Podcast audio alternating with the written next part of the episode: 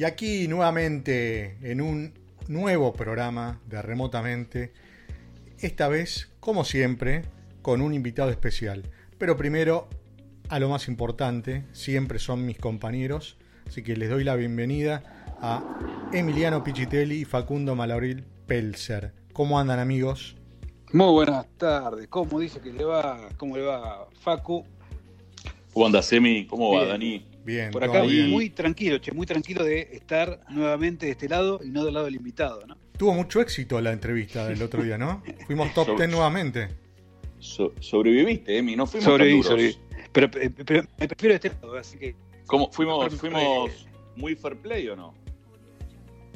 Sí, sí, sí. por suerte sí. No, Todo- no todo- vamos a poder decir lo mismo nosotros con vos, ¿eh? así que Todo, todo lo que dijiste, todo lo que dijiste que no te preguntábamos, no te preguntamos.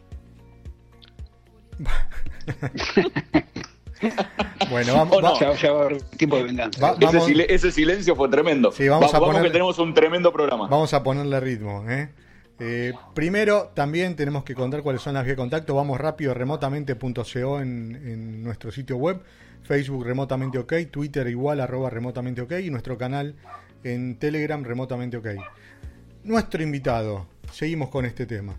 Adrián Acosta se graduó en la escuela de suboficiales, perdón, de oficiales de la Policía Federal Argentina en el año 93.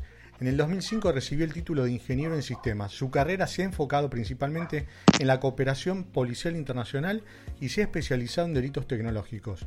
Desde el año 2005 trabaja para la Secretaría General de Interpol y actualmente como oficial se desempeña como oficial para América en la Dirección de Cibercrimen de este organismo internacional. He aquí en remotamente Adrián Acosta, Digital Crime Officer de Interpol Latam. Bienvenido, Adri, a remotamente.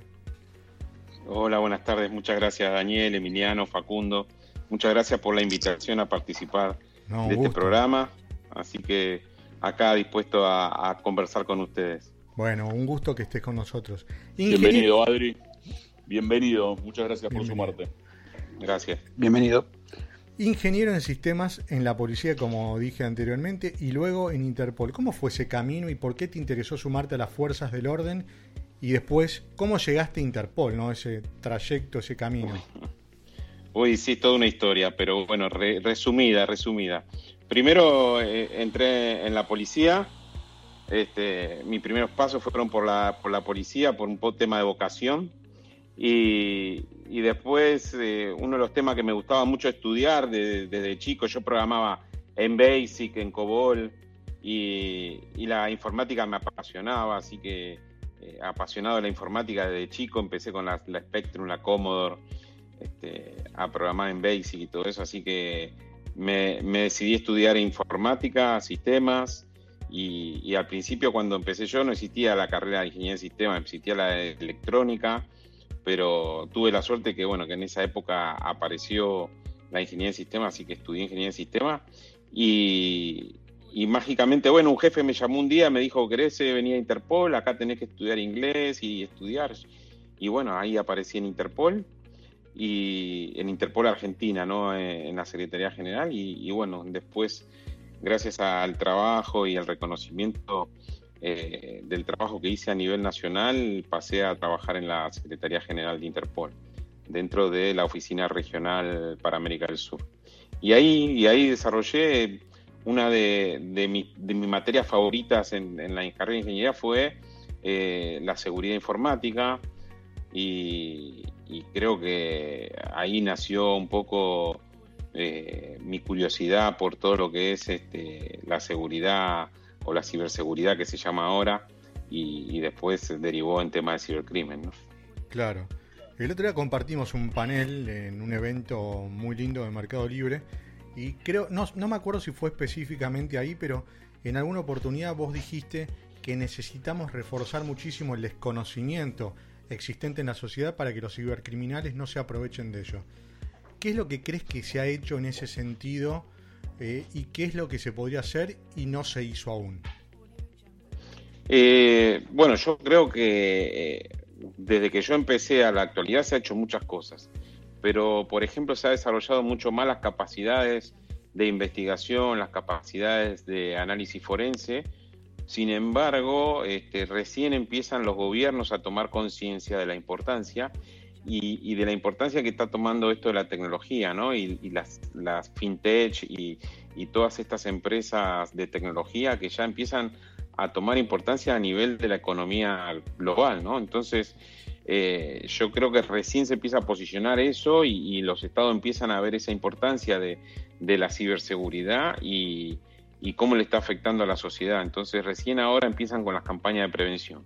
Entonces yo creo que todavía falta mucho por hacer en tema de campaña de prevención y que los cibercriminales se aprovechan de ese desconocimiento para cometer crímenes, ¿no? Entonces nosotros que estamos en este ambiente, eh, para nosotros es algo normal, pero agarrás a alguien de, que no está en el ambiente, que está en la parte educativa o, en otras áreas eh, de trabajo y no, no, saben. Y nosotros lo vemos como algo normal, todo el día estamos hablando de esto, ¿no? Sí, sí. Eh, pero la sociedad en general está muy descuidada, ¿no?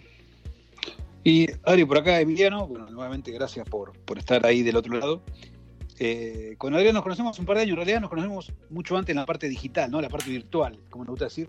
Eh, nos seguíamos por, algunas redes sociales y demás, y bueno, hace un par de años nos conocimos y nos cruzamos en varios eventos.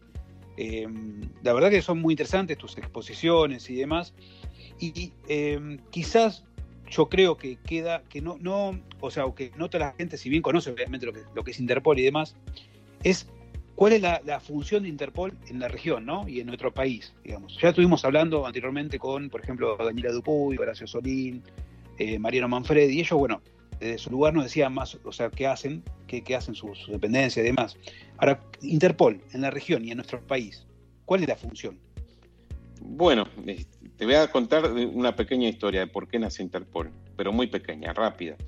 Resulta que eh, un príncipe de Mónaco, allá por eh, principio del siglo XX, tenía un amante que le regala unas joyas, o se las presta, y, se pelean y el amante se va a otro país y entonces el, el, príncipe quería recuperar sus joyas y decía, bueno, le dice a la policía, sabemos que está en Francia, bueno, vayan y recuperen las joyas es que no podemos. ¿Y por qué no pueden? Porque no tenemos un canal de cooperación internacional para recuperar esas joyas.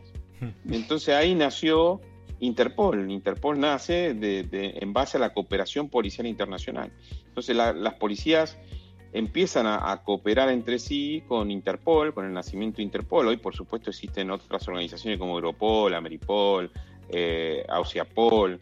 Entonces, pero, pero Interpol a nivel global es, es, única organización policial internacional y, y, que lo que la base de todo esto es la cooperación policial internacional. Si se comete un delito eh, en Argentina, la víctima está en Argentina y el delincuente está en otro país, seguramente se van a usar los canales de Interpol para buscar al, al, delincuente, el criminal, a quien cometió el crimen en otro país. Y el cibercrimen tiene un componente muy alto de esto de, crimen transnacional. Eh, en, muchos casos, este, los crímenes que se cometen acá a través de, la red, los criminales están en otro país. Entonces, usamos Interpol como el canal de cooperación policial internacional este, para, tratar de localizar a, los criminales, ¿no? Y, y, básicamente, algún jefe mío hace muchos años decía, Interpol es un club de policía. Efectivamente, es algo así como un club, pero no un club para, para entretenimiento, sino para capturar este criminales. Claro. Eh, ¿Y cómo, cómo, cómo definirías o, qué harías un día en tu trabajo? Que, lo que se pueda contar, ¿no? ¿En pandemia, en pandemia, en pandemia o fuera de pandemia? Fuera de pandemia, vamos a decir fuera de pandemia, un día de la vieja normalidad y después vemos el otro. ¿Cómo es un día de tu trabajo? Mira, fuera, fuera de la pandemia viajaba mucho, lo que no pasa ahora desde marzo. Este, pasaba mucho tiempo fuera del país viajando porque yo tengo toda América, incluido el Caribe, Latinoamérica, y entonces eh, dentro de mi función está el desarrollo de las capacidades de la policía, entonces dar capacitación, buscar cuáles son lo- las necesidades de los países y hasta colaborar en investigaciones. Entonces, fuera de la pandemia y dentro de la pandemia, mi vida es muy diferente, este, pero bueno, eh, levantarme en casa eh, y ir a la oficina este, es parte de, de lo que me está pasando ahora, ¿no? Eh, Claro.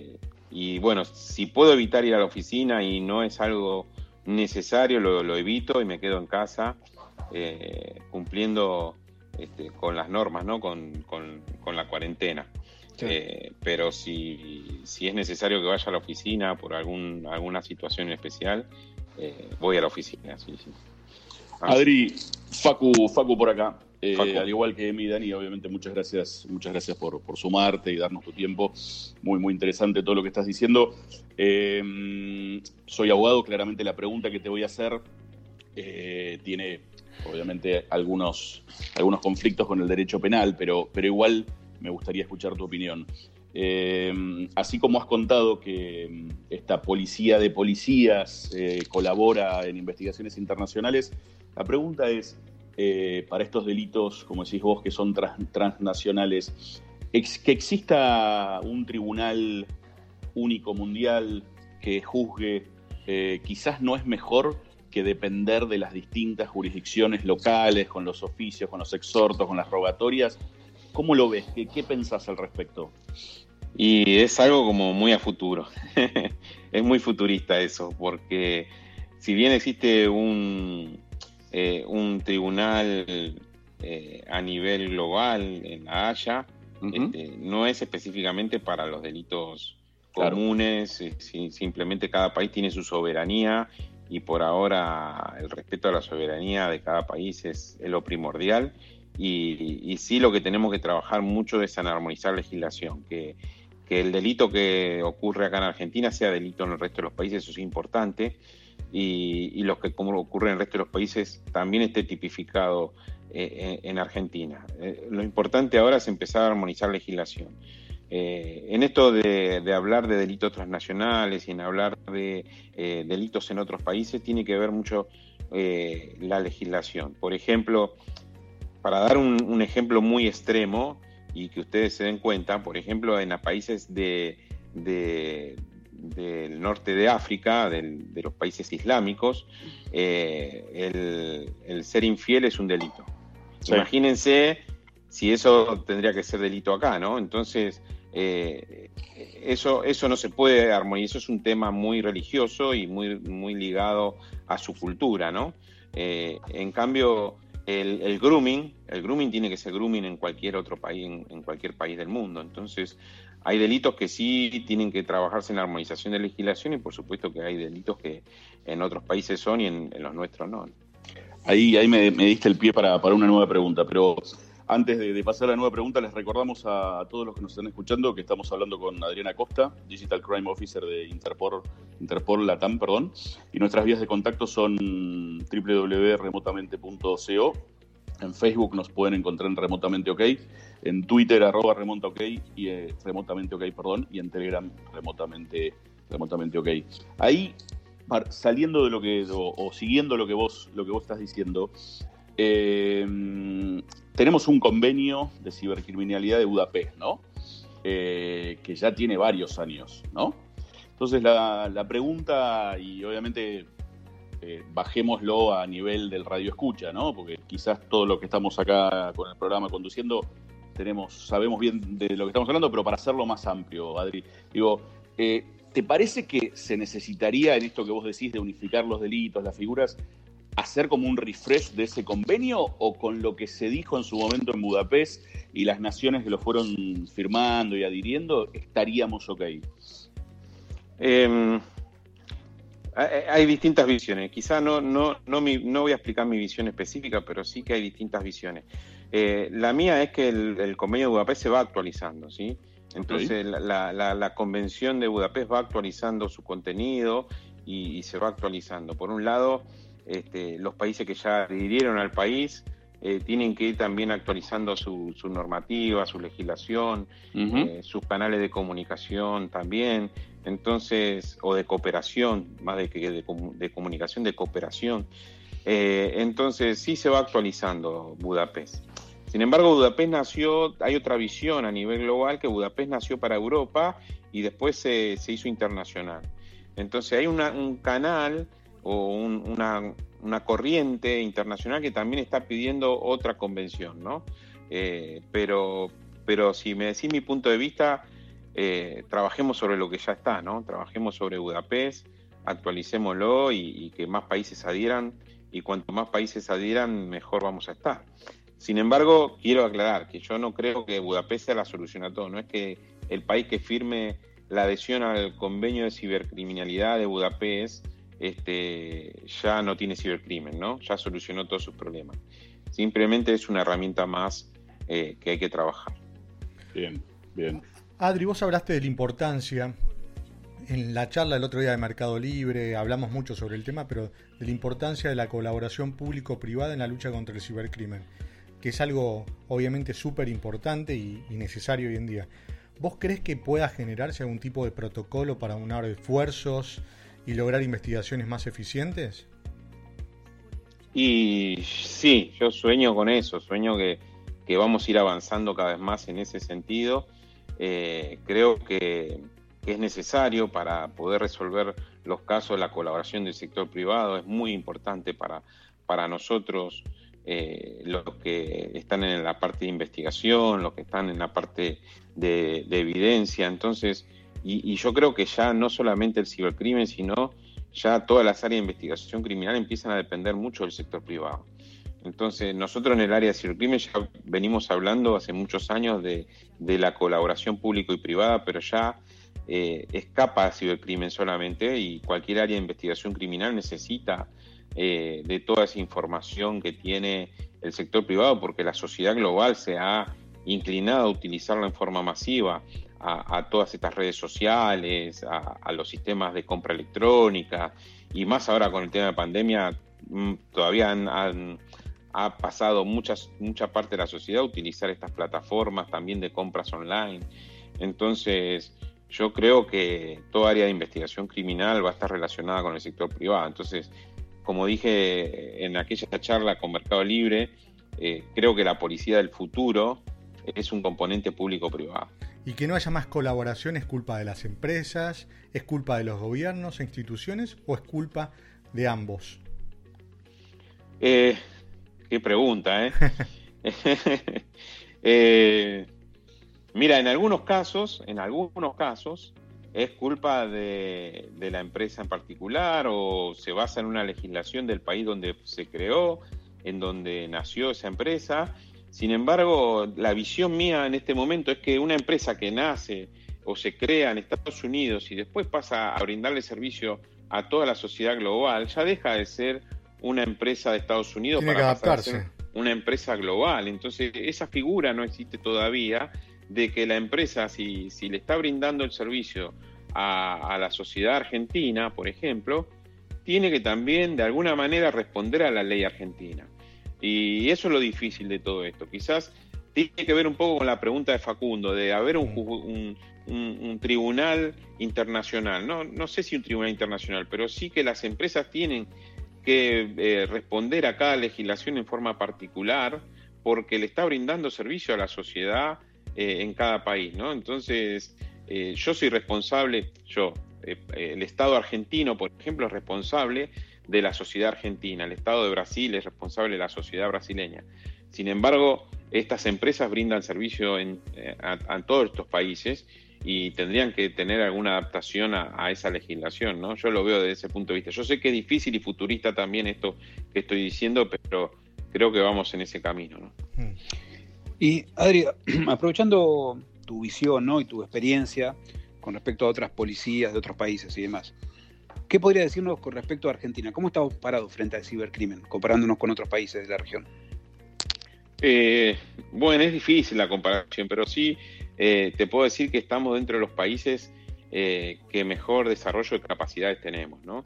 y si yo lo veo desde el punto de vista Microsoft Surface Pro 8 has the power of a laptop and the versatility of a tablet, all in one. It has a touchscreen and a newly designed signature keyboard that could even store your Surface Pen. Show the world how you stand out with Surface Pro 8. Check it out at surface.com slash surface pro 8.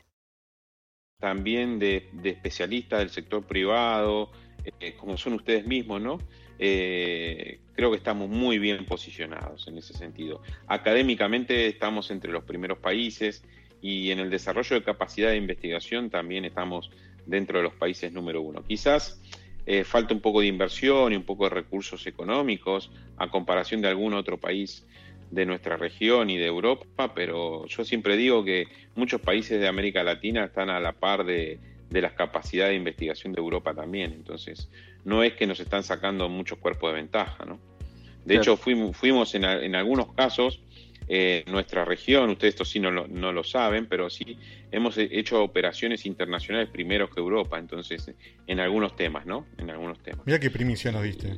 y la verdad que eh, yo he recibido cuando hicimos estas operaciones internacionales, no voy a dar detalles, pero cuando hicimos estas operaciones internacionales me han llamado de Estados Unidos y de Europa para saber cómo lo habíamos hecho. Y, no es mérito mío, es mérito de, los países de, Latinoamérica. bien. bien, ¿Y, qué, si es que se puede contar, ¿no? ¿Cuál es el, cibercrimen o ciberdelito que, que más llama la atención? Bueno, mira, si, si, si vamos este, a la afección de la, de la sociedad en general, uno, uno de los temas que, que, yo lo trabajaba antes, pero que ahora está independiente, es el tema de material de abuso sexual infantil. ¿no? Se trabajó muchísimo en la región. Eh, cuando empezamos a trabajar no había legislación. Este, muchos países no tenían eh, tipificada la tenencia o almacenamiento de material de abuso sexual infantil y hoy en la región estamos casi todos los países a la par. Eh, en tema de legislación, se logró armonizar mucha legislación en tema de material de abuso sexual infantil, pero si hablamos desde el punto de vista económico, hay otros delitos que afectan a las empresas, como ser el Business Email Compromise, que ha afectado hasta clubes de fútbol acá en nuestro país y ha afectado, ha afectado en muchísimas empresas y, que todavía hay mucho desconocimiento del tema, ¿no? Todavía piensan de que es un delito de ciencia ficción en algunas empresas y no existe y es real y, les afecta. Eh, por supuesto que tenemos otros delitos que, ocurren mucho, el tema de malware, ransomware eh, y bueno, muchísimo sextortion. O sea, hay muchos, muchos delitos eh, que utilizan plataformas tecnológicas para cometerlo o iniciarlos, ¿no? Ahí, ahí, Adri, dijiste de ciencia ficción. yo, la, la, pregunta que te voy a hacer es, ¿ciencia ficción o mito? Eh, vemos muchas veces, y como digo, y esto para, compartir con, la gente que nos escucha, pues nosotros a lo mejor, digamos, tenemos otra visión por estar, si se quiere, en el barro mismo de las cosas, ¿no?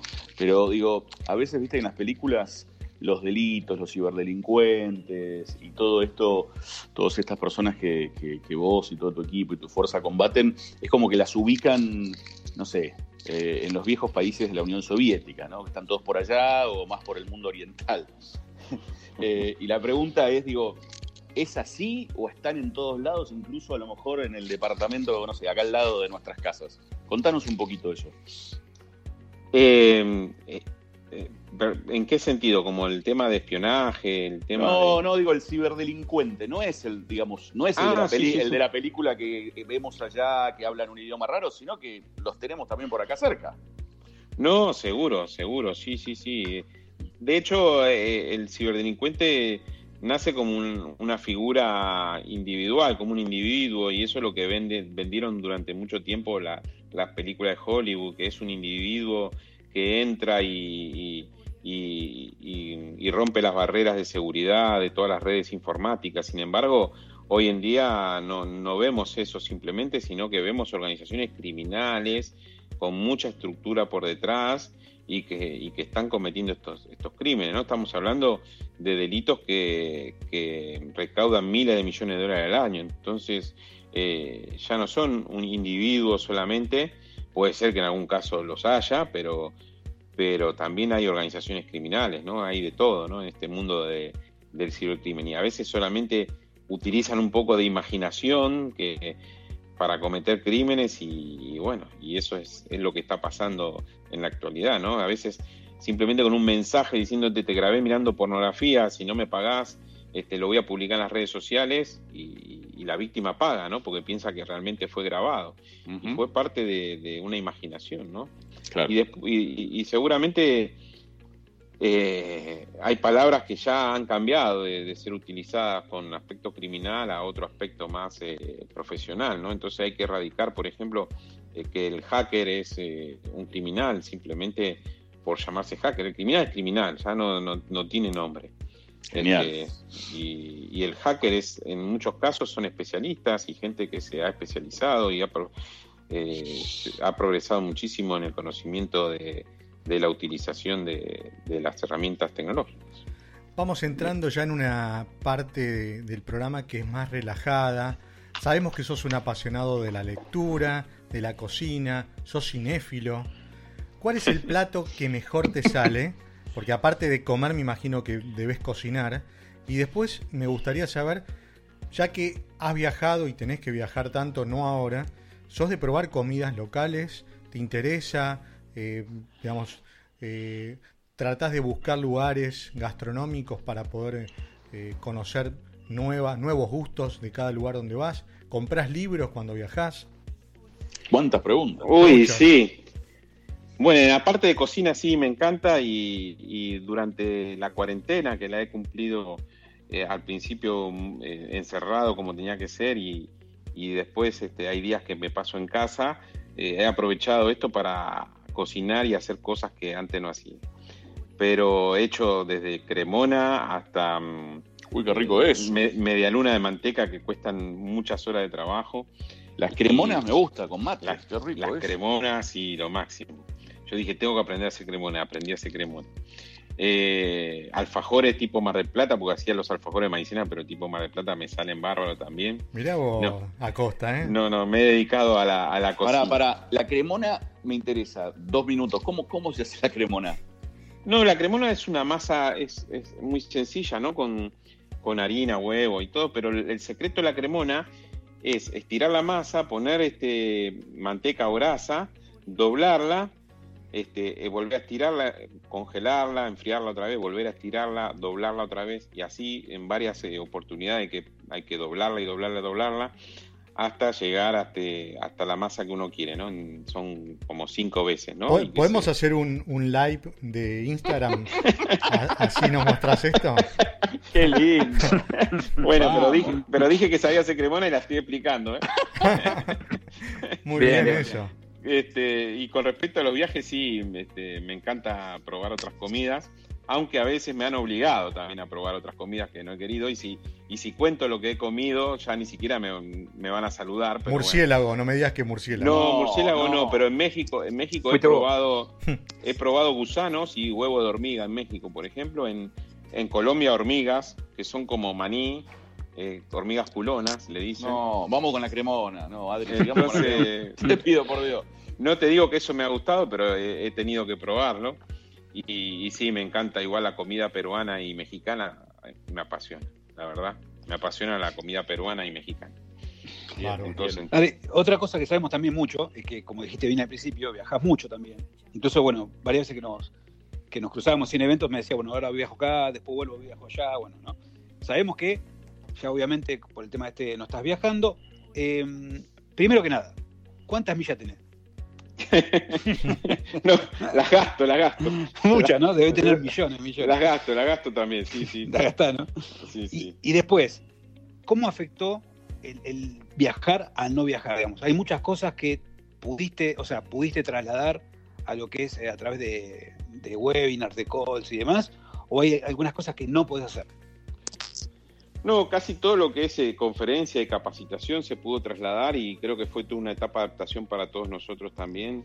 Esto de, usar eh, estas plataformas virtuales, he usado todas, casi todas ya las he usado. Desde, desde, bueno, no las voy a mencionar, pero bueno, todas. No importa, no importa. Este, y, y la verdad que fue una adaptación, ¿no? No ver el público con, con el que uno está hablando y ver la reacción del público y, y quizá la primera vez que me tocó hacer un chiste y no, no ver si alguien se sonreía o se reía, no escuchar nada. Entonces fue toda una adaptación de, de hacer algunas presentaciones eh, diferente a hacer unas presentaciones serias totalmente para, para, no, para no saber qué es lo que está pasando del otro lado. Acá Eh, me dicen, perdón, me dicen por la cucaracha que lo de la cremona le regustó a todo el mundo, te digo, Adrián. Así que Quieren, quieren Así el que- vivo de Instagram. Ah, sí, la, la gente está pidiendo, está votando el vivo de Instagram. Sí, sí, vamos. ha- hagamos un programa de cocina en vez de ciber. Bueno, estuvo, estuvo Donato en uno de los. en- Claro. Creo que fue el segundo invitado. sí. Qué grande. Sí, sí, sí. Y, y el tema de los viajes, sí, algunas cosas, el tema de operaciones sí se complicó bastante, ¿no? El tema de operaciones tenemos bastante cosas este, en este momento en espera porque mucha policía tuvo que salir a, a- a hacer otro trabajo, ¿no? No solamente acá en Argentina, sino que en, en Latinoamérica muchas fuerzas policiales o gente que trabajaba en unidades de cibercrimen tuvo que salir a, a hacer contención de la sociedad en general en la cuarentena, ¿no? Entonces, la, la parte operativa sí realmente se vio afectada y estamos en espera de poder concretar muchas cosas. ¿no? Pero en la capacitación y en las conferencias, no, eso se adaptó a estas plataformas virtuales y, y eso, eso sigue adelante. ¿Y, y vos crees que, que a partir de ahora va a bajar el tema de los viajes con respecto a eso? Que ahora que se adaptó, o todavía es necesario el cara a cara, digamos, para algunas cosas como algunas charlas o algunas capacitaciones. Y yo creo que desde el aspecto comercial, ¿no? no del aspecto mío de fuerza de seguridad, sino del aspecto de las conferencias comerciales, sí es necesario el cara a cara, ¿no? Para en estas conferencias eh, ver cuáles son las nuevas herramientas, cuáles son las nuevas este, plataformas y todo eso, y, y eso sí va a seguir existiendo, la, la- parte presencial.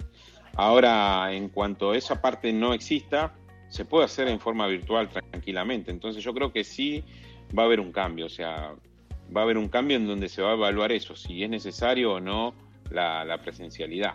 Igualmente también va a haber un cambio, porque por más que se haga presencial, también se pueden captar gente a través de plataformas virtuales. Entonces yo hago un evento en Argentina y a través de la plataforma lo puedo hacer más internacional, ¿no? Claro, tal cual.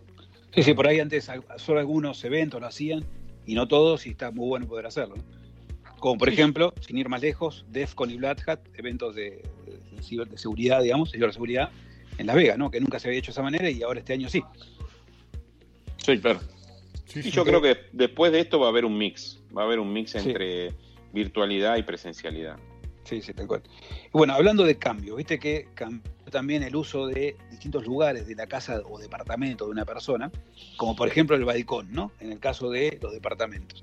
Viste que comenzó con una movida en Italia, España, además, donde la gente salía a cantar, a bailar, a hacer algo, algo artístico, ¿no? Entrando en ese tema. ¿Qué nos estás podría- presentando? ¿Estás presentando la sección donde todos los invitados tienen miedo de mí? Eh, así estoy, pero la voy a tratar No de hacer como si- para que no tenga tanto miedo. No sé si Adri, Adri está- estará preparado. Ojo, fíjate. Y vamos a ver, yo creo que sí, ¿eh? Dale. ¿Qué podría hacer, qué podría hacer Adriana Costa en su balcón? Algo artístico, ya dijo la cremona, ¿no? Eh, otra cosa que no sea la cremona, supongamos. ¿Qué podría hacer en su balcón? Si no es que ya lo hiciste, ¿no? Yo lo que quisiera hacer en mi balcón es asado, pero no me dejan mis, mis vecinos de arriba. El problema que tengo son mis vecinos de arriba, un asado ahí en mi balcón. ¿Saben que trabajás en el problema- Interpol o no? No, no saben. Ah. Pero, pero, Dejales una tarjetita bajo la puerta. Pero decir, realmente y- no es, no es algo artístico, pero sí me encantaría hacer un asado, porque el problema que tenemos los que vivimos en, en departamento es ese. Los clubes están cerrados, no se puede ir a hacer asado a ningún lado, así que no es artístico, pero bueno, me encantaría. No, sin duda, sin duda, sin duda que lo, lo- lo- lo vamos. Es otro asado que estamos anotando, chicos, ¿no? Claro. Ya, te- ya tenemos Pressman. ¿Quién Sí. más? ¿Salis era? No. ¿Quién, quién eran No, los otros eh, Juan? Manuel. Juan Manuel. Juan. Manuel. Bien, bien. Vamos a, a, Solín. A Solín A también. Solín. Ce- ce- Cerramos 2020, vamos a seguir con, la, con, la- con las mismas curvas que tenemos ahora en cuarentena. No, Y- y paramos sumamos- más de comer. Sumamos los, los postres o para el mate con Adrián, ¿no? Claro, Claro. imagínense. Ahí, ahí, Adri, a mí me toca hacerte esta pregunta, que también es una pregunta que los, los invitados siempre tienen mucho miedo, pero bueno, a ver. Eh, ¿Alguna anécdota, alguna anécdota familiar divertida que puedas o que quieras contarnos que te haya tocado vivir en este aislamiento social y obligatorio? Uy, no. Uy, no, dijo.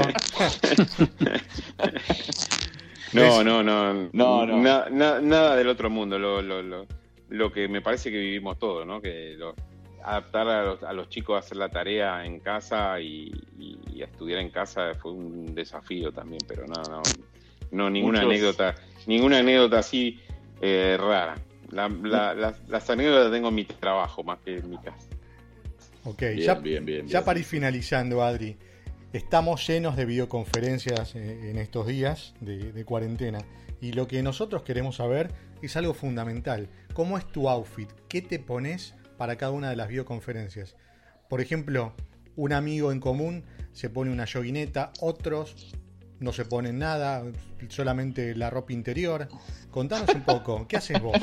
No, yo- Ojotas, patas, ¿cómo, cómo Yo, estás? yo sí estoy en pantuflas y short, pero arriba me pongo una camisa. Pantu- Entonces, ¿Pantuflas con, con una carita de un osito así o, o eh, tiene, sí, tiene un caballo, tiene, un caballo, viste? Algo- tiene un caballo, este, la pantufla, no sé por qué que tiene un caballo, pero tiene un caballo.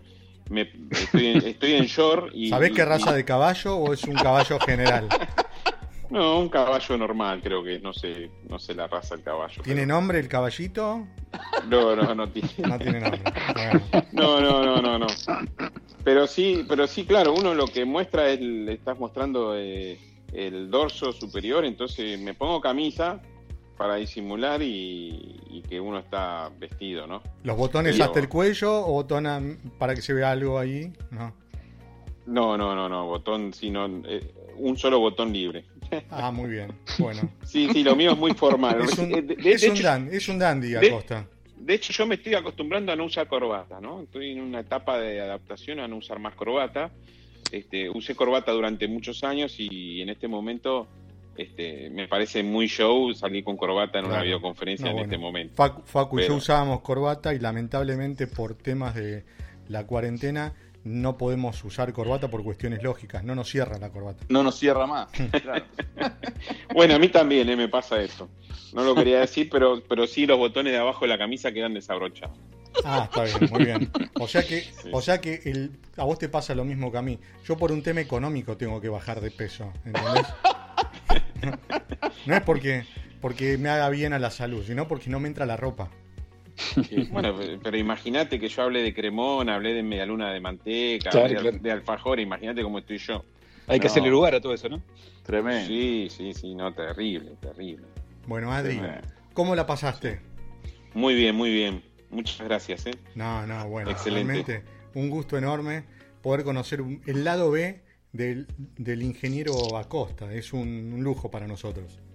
Gracias, Bueno. Adri. Eh. En serio, muchas gracias por todo. Muchas gracias. Gracias por No, todo. y, y gracias a ustedes por invitarme y, y por hacerme pasar este, este rato. Bueno, bueno, gracias de Muchísimas gracias. Abrazo Gran grande. abrazo. Buenas tardes.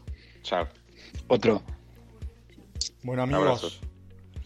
Bueno, genial el muy, programa de muy lindo ¿eh? Programa. Muy lindo Che, algo programa. que no le pregun- Con mucha hambre algo- me quedé. ¿Qué, qué faltó? Adrián, es el tema de que de qué equipo de fútbol es.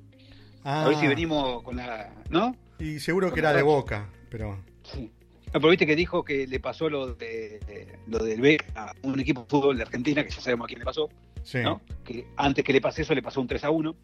Eh, pero no, bueno, me quedó, me quedó preguntarle eso. Así Qué que ya, ya Yo lo, yo lo que digo, eh, que vuelva al fútbol, eh, Pichitele, porque es lo único que contás es diciembre de 2018.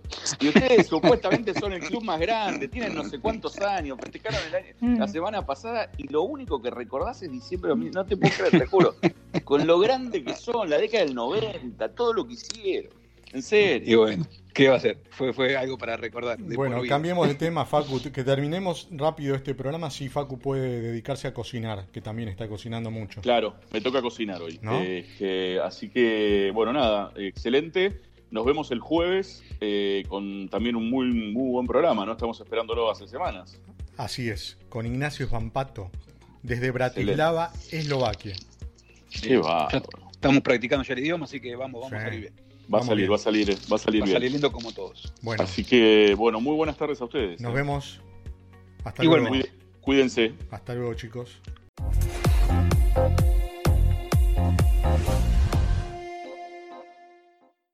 It's time to get your checking account to zero with free checking from PenFed. That's zero ATM fees, zero balance requirements, and zero time spent waiting for your paycheck to direct deposit because you can receive it up to one day early.